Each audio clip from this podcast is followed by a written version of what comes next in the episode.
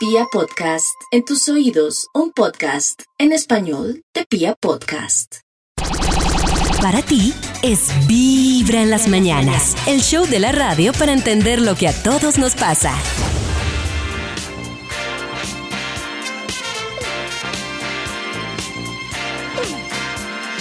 What's the sense in sharing this one and only life? Ending up just another lost and lonely wife.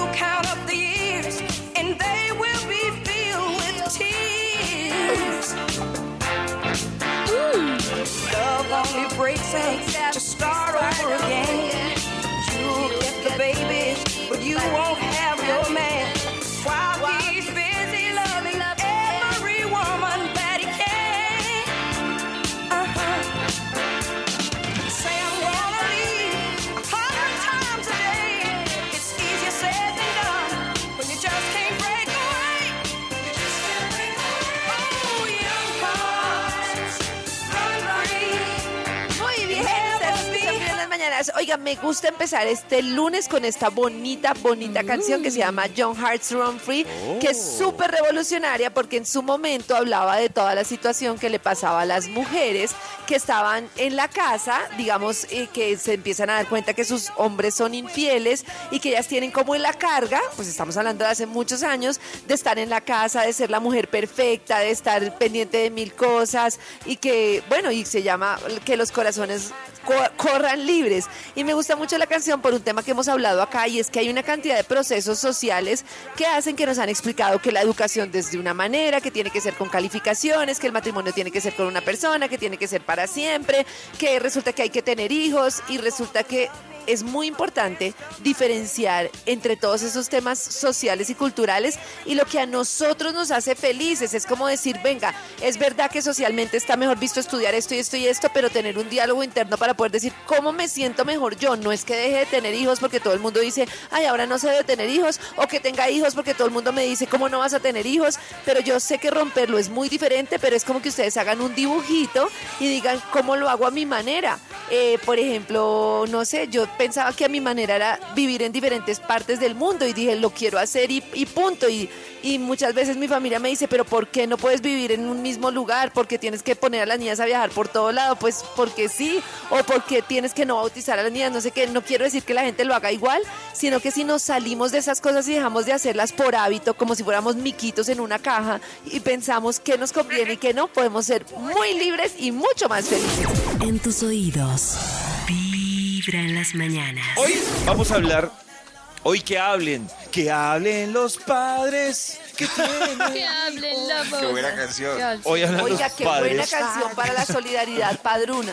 Sí, hoy hablan los padres porque hoy queremos saber cuál es ese conflicto que le está sacando canas a las mamás o a los papás con sus hijos. Uy. ¿Cuál es? Uy. A mí el Cuéntenos su confli- o sea, qué cosa que, exacto, qué cosa con sus hijos o en el colegio, o que no llegan a tiempo, o que tienen un noviecito que a ustedes no les gusta, una noviecita. ¿Cuál es ese conflicto? ¿Cuál es ese conflicto que le está tallando con sus hijos? El Cuéntenos, yo con mis hijas, sí, claro, lo tengo. Yo canto para que Es- almuercen todo. No, a mí ni la comida, nada. A mí es el agarrón entre los, las dos. Uy, no, es Yo canto de desesperante. llorar. Es desesperante, desesperante, me Mi mamá cansa. sufría por eso. Claro. Cuando, las cuando- peleas de los hermanos. Cuando mi hermana y yo Uy, éramos sí. niños, decían, parecen perros y gatos. Entonces mi mamá tiene una teoría, Karencita, que obviamente, ¿Sí? obviamente estamos hablando de otras generaciones. Pero no sé si mi mamá contaba esa historia por amenazarme a mi, a mí, a mi hermana y a mí, o era en serio. Ella decía, por ejemplo, una vez sus tíos se agarraron, o sea, dos hermanos de ella, y era peleé, me va a tocar hacer lo que hizo mi mamá. Entonces decía mi mamá, ella lo que hizo fue que se consiguió unos guantes de boxeo y le puso a cada uno unos guantes de boxeo y dijo, ¿y se agarran a pelear con los guantes de boxeo o le pego a los dos? Eh, te iba a decir, justo una historia parecida iba a contar. Pacho ¿Ah, un sí? día estaba desesperado, yo lo entiendo, o sea, Pacho, en esta desesperado. generación, Y Mila le pegó a Simona durísimo. Uy. Y entonces Pacho dijo, ah, listo, entonces cada vez que se peguen, entonces estamos cansados, resuélvanlo entre ustedes. Entonces Simona, devuélvale. Y no fue sino decir eso y saca a Simona y me mete un puño a mí. la- ¿Sí? Y Pacho, no, yo no quise ¿A dónde, decir a dónde? eso. No sé qué, en la cara. Ay, y yo, se lo tomó literal. Claro, y nosotros pues, Armaron una nunca- pelea de box, hubieran vendido. Tremendo. Y nosotros, pues nosotros nunca nos contradecimos entre nosotros delante de las niñas, nada. Y yo pues como que me asusté, pero yo miré a Pacho, los dos nos abríamos los ojos, no sabíamos ni qué decirles, pero no, ya que. Pero mira, Carita, por ejemplo, me parece interesante porque, por ejemplo, que mi mamá me dijera eso, para mí era una amenaza, porque decía, pues yo que iba a agarrar a Claro. golpes con mi hermana. O sea, No, pues uno para ella no pelea, fue una amenaza. Para ella Claro. mi papá dijo, lleve. pero, pero Uy, literal, pero venga, claro. yo- o sea, hay un cambio Yo quiero fuerte. saber si funcionó. ¿Se volvieron a dar Sí. entre ellas o, o no? Se, se siguen dando y peor, Ay, o sea, pues Ay, no, no. no. Tienen Ah, como ¿no el concepto funcionó? de, uy, no, no, no, no. Además que, pues pucha, nosotros no tenemos de verdad conflictos, o sea, fuera que yo les diría, no es que yo peleo mucho con Pacho, no, nosotros Yo pe- estamos yo ahí co- todos Pero eso es como con normal. Pacho. Eh, Uy, no, ah, Sí, o sea, es normal. Yo no conozco parejas que tengan hijos así seguidos que no peleen. Era lo que más sacaba de quiso mi mamá y la razón por la que se quitaba la chancla. Claro. Y Maxi tiene una pareja es de hermanos enloquecedor. que también, Claro. o sea, no es del pasado, que enloquecen a los papás. Por eso No, yo le tengo un pregunto dicho a si que quiere decía- hermanos y me dice, ni riesgos, papá. Hijo. ¿De verdad? Tu corazón no late. Vibra. A esta hora, en Vibra, es momento de reflexionar, podría ser la palabra, sí, reflexionar, porque ya hemos pasado por un año y medio y un poco más de Uy, no. pandemia, de aislamiento, de restricciones. Y pues sobre esto hay que mirar si hay o no aprendizajes, ¿no, Karencita? Mucho tiempo, ¿no? Muchos. Mucho tiempo. Sí, yo Bueno. pensé que iban a ser por ahí tres Nada, meses. ya nada. Para nosotros arrancó en marzo del 2020. Sí. Para otros arrancó en No. febrero, en otros arrancó en enero del 2020. Sí, casi vamos a dos años que nos las pelamos. Ninguno. ¿Estás vacunado? ¿Sí o Sí. no? Sí. Sí. Mitad de vacuna. a medias. Los oyentes, los oyentes pueden ir contestando en nuestro WhatsApp. ¿Qué pasó con ¿Sí? la otra dosis, Nat? No hay. Se acabaron. No hay. No hay. Me tocaba el viernes. y ¿Cómo que no hay? No hay. No hay. Increíble. ¿Cómo es, cómo es posible? Los No hay, encargados. fuera de ¿qué eso. dicen? Les extendieron el tiempo de vacunación. No, ¿qué Creo que con dos meses. pasa? Todo no iba bien, a las mil maravillas. Sí, yo no entiendo. Bueno, Problema de cálculo. Sí, 65%, no 35%. ¿Qué vacuna recibiste? Max, ¿qué vacuna recibió? Moderna, Pfizer, Johnson Johnson, AstraZeneca, otra o no estoy vacunado. John, Moderna. John. Moderna, Moderna. Karencita. Nata medio moderna. Medio moderna. Contemporánea, Nata. Eh, Eso. Maxito, ¿qué? Johnson y yo también Es Johnson. Janssen. Les voy a decir Johnson. cómo está esta encuesta que principalmente se hace en Latinoamérica.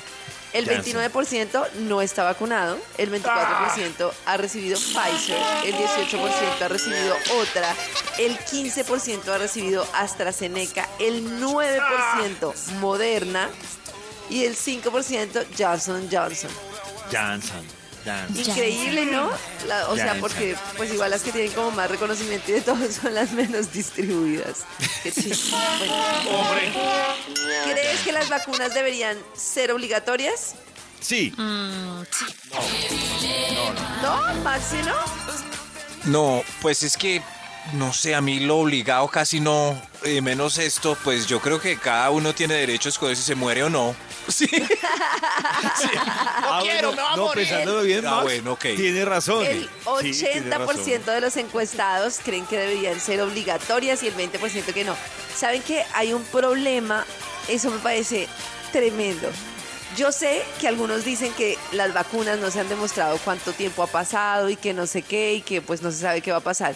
Pero saben que todo esto ha generado un problema tremendo con la vacunación de los niños en nuestro país, que son vacunas que les recuerdo que llevan muchísimos años, pues la gente no está llevando a vacunar a los niños. De hecho, por eso es que todos los puestos que estaban para vacunarse, mientras llegan algunas vacunas y no sé qué, se han habilitado para que los Claro. niños se vacunen urgente, porque pues ustedes saben que las vacunas han salvado y niños a lo largo de muchísimos años. Yo me acuerdo que en Bali había un debate porque había unos padres que llevaban a los niños sin vacunarse y no los quisieron vacunar y no hubo nada que hacer. Ley o lo que sea, no lo recibieron. Eh, tremendo, ¿no? No lo recibieron porque decían, pues, ¿cómo es posible? Pues el riesgo del niño, el riesgo de todo, y hay una cantidad de enfermedades que han salvado, pues, a muchas personas a lo largo del mundo, y eso sí, pues, ya no hay tema de que cuánto tiempo ha pasado, ¿no? ¿Conoce a Estaba mirando, que- Karencita, la ¿Sí? historia de, no sé si la conocen, de una famosísima tatuadora que se llama Kate Bond. eh, y ella Ah, sí. sigue un- lidera un movimiento mundial muy fuerte, pero no solo, no hablando de COVID, sino antivacunas de todo. Y ella obviamente tiene una corriente y tiene grupos en Facebook y todo que le da la razón a los padres porque no deben vacunar contra nada, o sea, contra nada a sus hijos. Y es un movimiento como, pues digo yo, fuerte, pero también bastante riesgoso. ¿Cuál es el fundamento? El- Es- eso es, o sea, Maxito. ¿qué mueve a la gente a pertenecer a esos grupos después de tantos científicos que han sacrificado el pellejo por estar en el punto donde estamos? ¿Qué los Maxito, mueve? Yo, yo la, la, la, ¿la qué? Yo la sigo, pero no la entiendo. No, no, no, la sigo. Pero digamos que tra- tratando de entender un poco sus, sus razones. Sí. Kayvon lo que dice, o, o el argumento fuerte que ella tenía en, en lo que yo leía de ella, era que era un tema similar, o sea, ella lo compara con un tema de llenar de drogas o medicamentos o predisponer al organismo. Entonces, ella dice que debe funcionar Ok. la- eh, los virus desde un efecto natural. Y la vaina es que, o la vaina no. Oh. Yo agradezco que la peste negra no, no, no nos acabó como especie. Sí, un claro. montón de Yo enfermedades. agradezco que, muchas pues, cosas que no me han dado de manera natural. Cada mañana tu corazón no late. Vibra. Era peste negra. Hola, mi conflicto con mi hijo, el menor de hecho, porque ya tengo un hijo de 21 años, es que cumpla normas. Eh, y me preocupa bastante porque creo que cuando tú no cumples normas en tu casa, pues posiblemente no las vas a cumplir en ningún otro sitio y ha sido muy difícil. Uy, Que ¿Pero qué cumpla normas? normas y que siga reglas. pero ¿cuáles normas? ¿Cuáles ¿Qué Por normas? ejemplo, tú dices, no sé, no te subas ahí, porque te puedes caer. No te subas al comedor con zapatos, por ejemplo. Exacto. Ese. Entonces, que, eh, ella, ella tiene algo razón, que yo le escuchaba a expertos que hablaban de, de temas de comportamientos en adultos y decían, el problema es que puede que el papá le tolere eso, pero va a tener problemas en su, en su vida adulta, porque obviamente ya un jefe no le va a tolerar que rompa las normas y ahí es cuando sufre realmente quién? Pues el individuo. Y yo soy sufre porque- súper pro antinormas para todo. O sea, yo no soy, o sea, digo yo, Sí. que hay papás que no toques eso, no agarres eso, no ah, levántate a tal hora, haz esto. No, yo para la mayoría de cosas soy relajada, pero hay normas, como dice Pollo, que son pues súper importantes, cosas mínimas. No Claro, te subas Claro con zapatos parte, encima de la además mesa que hace parte. Carecita, de, Sí. de la dinámica de socializar. Todo. Entonces, Claro, entonces pues, eh, eh, mejor dicho, yo a veces, por ejemplo, miro casos y se nota que, que es precisamente lo que hablamos. Claro, o sea, a mí en, la- en mi casa me permitieron de todo y yo llego a hacer lo mismo en el trabajo delante de Karen, de Natalie y de Max. va a ¿O no es un choque probable. eso? Claro. Porque uno no puede llegar a hacer lo mismo. Claro. en otras partes. Entonces uno... Pero ¿será que Exactamente. la gente uno sí ve. lo hace? Yo, no, yo creo Sí, que como dice Pollo, que se sí. le da a la gente que se pasa el semáforo en rojo, que mm, en el trabajo, no sé. Eh, Porque es que- exactamente. Es que es, es difícil, porque ahí yo, primero hay dos cosas que yo digo con respecto a lo que dice la oyente, Sí. y es, uno es el peso lo que uno quiere, porque cada niño es súper diferente, es impresionante y el Claro. temperamento pesa mucho. Yo iba a decir era si, si el ejemplo claro bastaba. No, no, Max. yo creo que- Cada mañana tu corazón no late. Vibra. Hoy que estamos hablando y ustedes nos están contando cuál es el conflicto que tiene en estos momentos con sus hijos, también vamos a hablar de algunas consideraciones que las personas que aún no tienen hijos deberían tener antes de.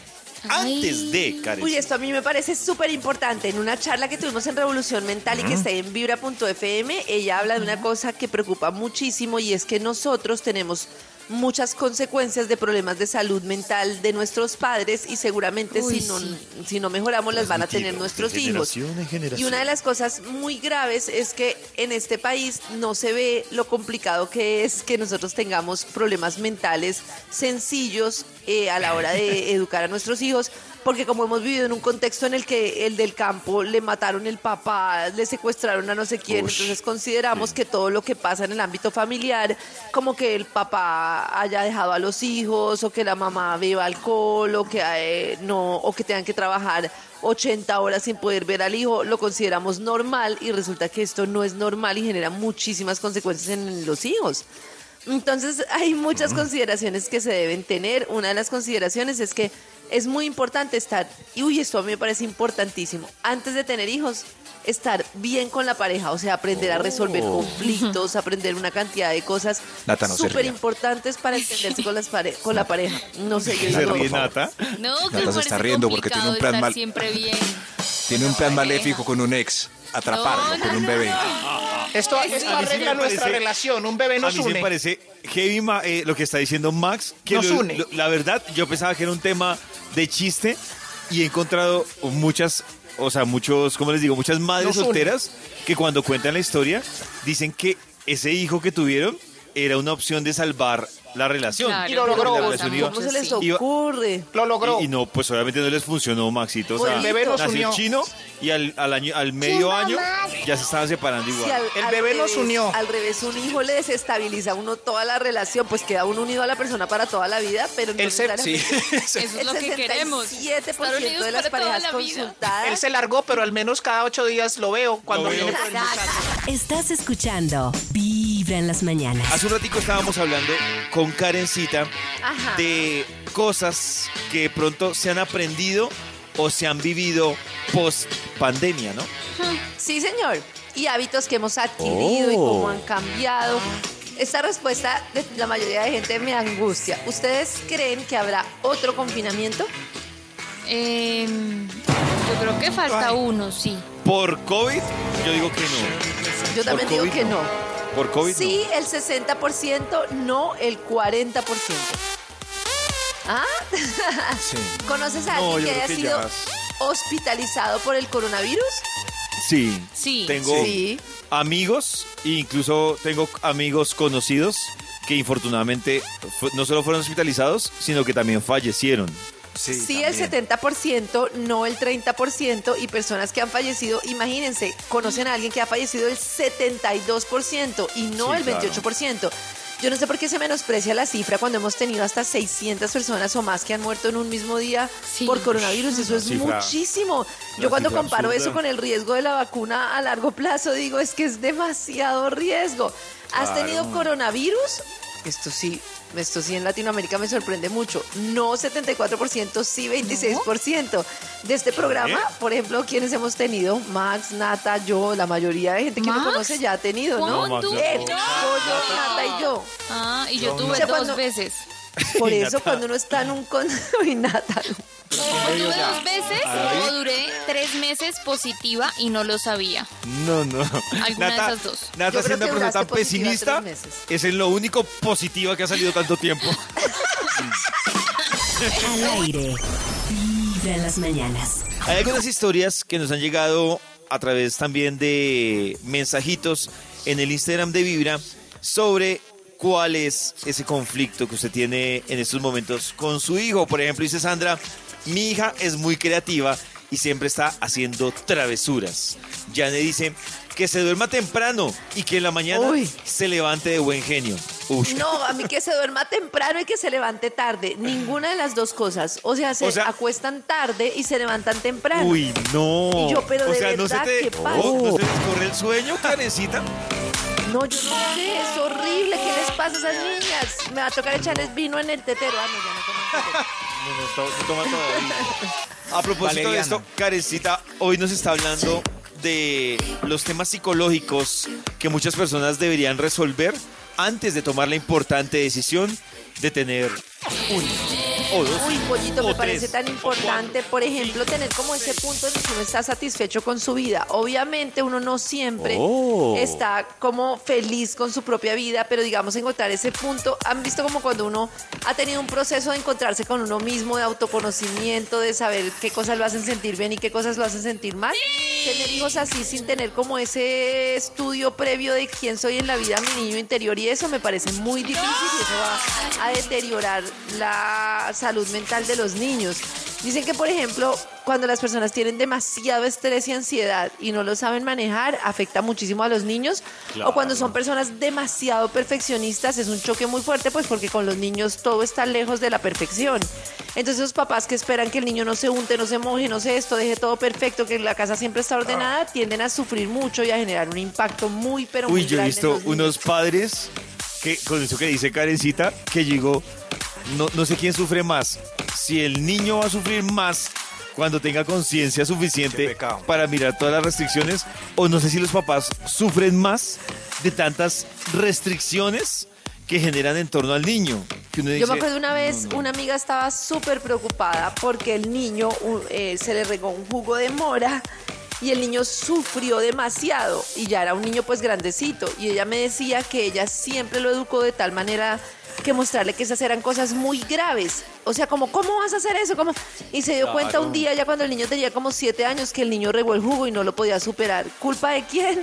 De uno, porque uno yo- mismo le enseñó eso. Con, con lo que dice. Karen, para no ir tan lejos, hay muchos niños, por ejemplo, que yo veo que se caen y los regañan. Entonces, como si Uy, un accidente. En la calle.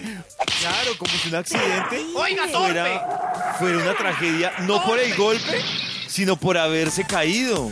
Y no es como. También, ¿Saben qué? Yo hoy en día pienso que si uno no ha tenido un proceso de encuentro con uno mismo, si uno no, no sé qué, no debería tener hijos.